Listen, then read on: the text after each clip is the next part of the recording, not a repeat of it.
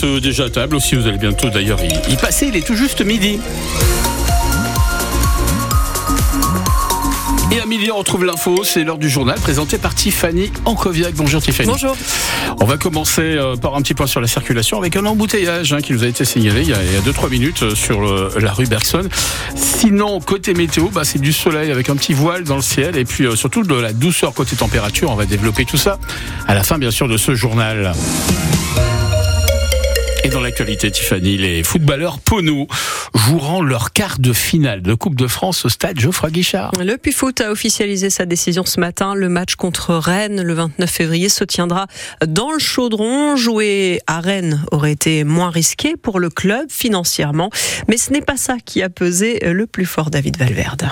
Oui, parce que c'est avant tout l'émotion, le palpitant qui a parlé au moment de prendre la décision pour le président Christophe Gauthier. Oui, c'est le choix du cœur. Et on sent bien qu'entre les alti-ligériens et les ligériens, il se passe quelque chose. Car il y a le cœur et il y a la raison. Emprunter le stade Geoffroy Guichard, ça a un coût que n'imaginait pas le président du Puy-Foot. Mais le stade, c'est une petite chose. C'est la sécurité, euh, les stadiers, le SDIS, c'est le nettoyage, c'est tout ça, la billetterie.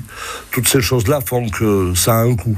Certains ont parlé de coûts astronomiques. J'aurais pas imaginé que ça pouvait coûter ce coût-là. Pour arrondir ceux, qui veulent une somme, ça nous coûtera 150 000 euros. C'est quelque chose qui, euh, qui va représenter en gros euh, 15 000 personnes au stade pour équilibrer. 15 000 personnes, c'est par exemple le nombre de spectateurs dans le chaudron attiré en 2019 par la rencontre entre Andrézieux et l'Olympique de Marseille. Mais Andrézieux et Saint-Etienne, c'est tout près. Et Marseille, c'est un adversaire d'une autre popularité que le Stade Rennais.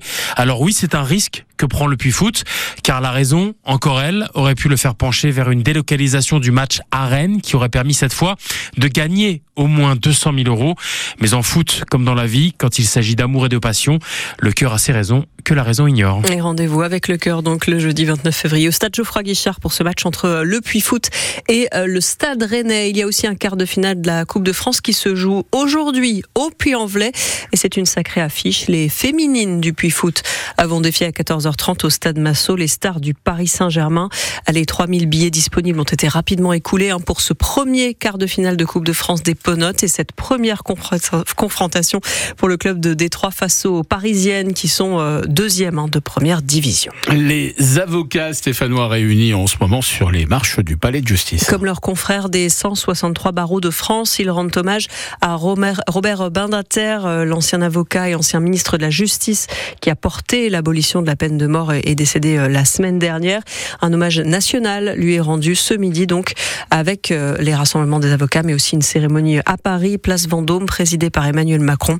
Le chef de l'État euh, devrait s'exprimer rapidement sur une possible entrée de Robert Badinter au Pas très loin du palais de justice de Saint-Etienne, des parents d'élèves stéphanois et leurs enseignants vont manifester, et les enseignants vont manifester cet après-midi pour dénoncer la disparition d'ici quelques jours de l'amicale laïque Beaubrun pour des raisons financières. La structure gérait notamment l'accueil périscolaire pour six écoles du quartier. La manifestation débute à 16h entre l'amicale et la place de l'hôtel de ville. Une procédure de suspension est lancée par les Républicains à l'encontre de trois membres du conseil municipal de Saint-Étienne. C'est une demande du patron du parti dans la Loire, Jean-Pierre Tête. Pour lui, Nicole Peslon, Robert Carulac et Claude Liogier doivent plus clairement prendre leur distance avec le maire de Saint-Étienne en raison de l'affaire de la vidéo intime. Les trois élus ont rejoint un nouveau groupe municipal récemment, mais un groupe qui fait toujours partie de la majorité stéphanoise.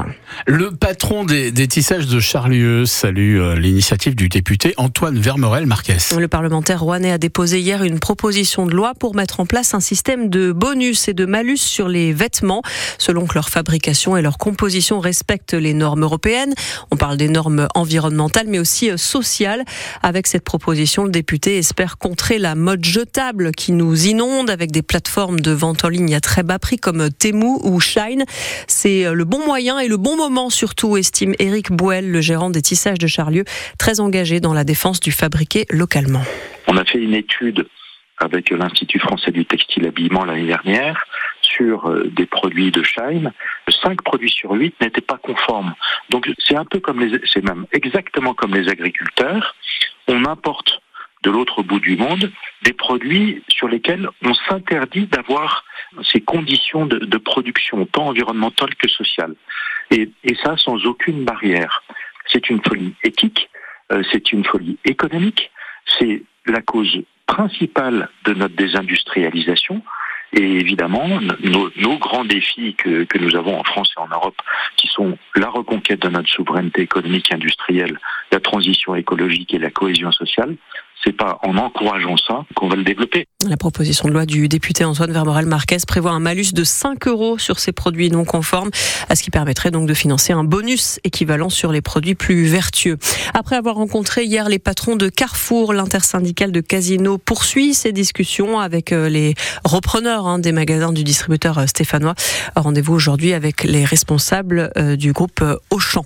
La direction de la SNCF espère assurer un TGV sur deux ce week-end avec une priorité pour les départs et les retours des stations de ski. Un mouvement de grève a perturbé le trafic ce week-end qui marque le début des vacances scolaires euh, dans notre zone, en tout cas pour l'Académie euh, de Lyon.